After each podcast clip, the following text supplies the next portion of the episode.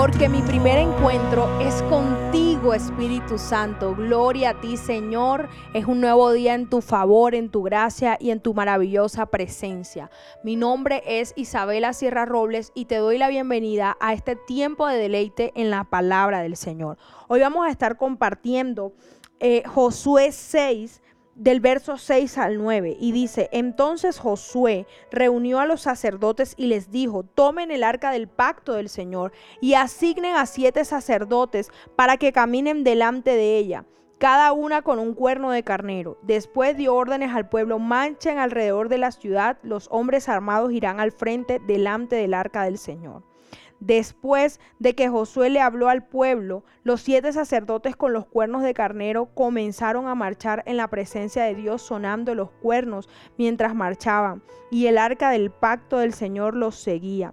Algunos de los hombres armados marchaban delante de los sacerdotes que llevaban los cuernos y otros iban detrás del arca, mientras los sacerdotes seguían sonando los cuernos. Miren, aquí vemos a un pueblo que se encontraba ante una imposibilidad.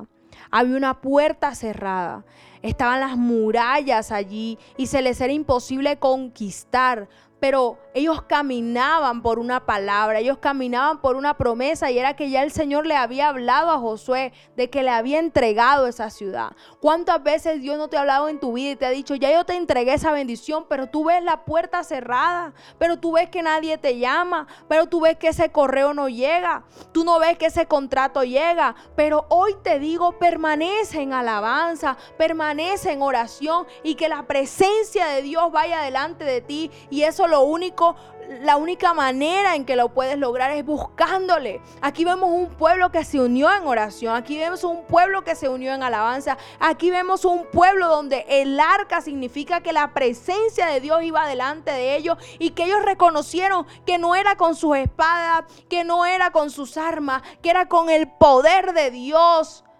en medio de la presencia que iban a lograr la conquista. Hoy yo te digo, eres una conquistadora, eres un conquistador del Señor, pero búscale y camina sobre la promesa, aunque lo veas difícil, porque tu milagro hecho está. Dios te bendiga. Amén y amén. Mi primera cita es tu encuentro diario con Dios. Síguenos y encuentra mucha más bendición. Estamos en Instagram y Facebook como Isabela Sierra Robles. En YouTube como Soplo de Vida Ministerio Internacional. Y no se te olvide compartir este mensaje con los que más lo necesitan.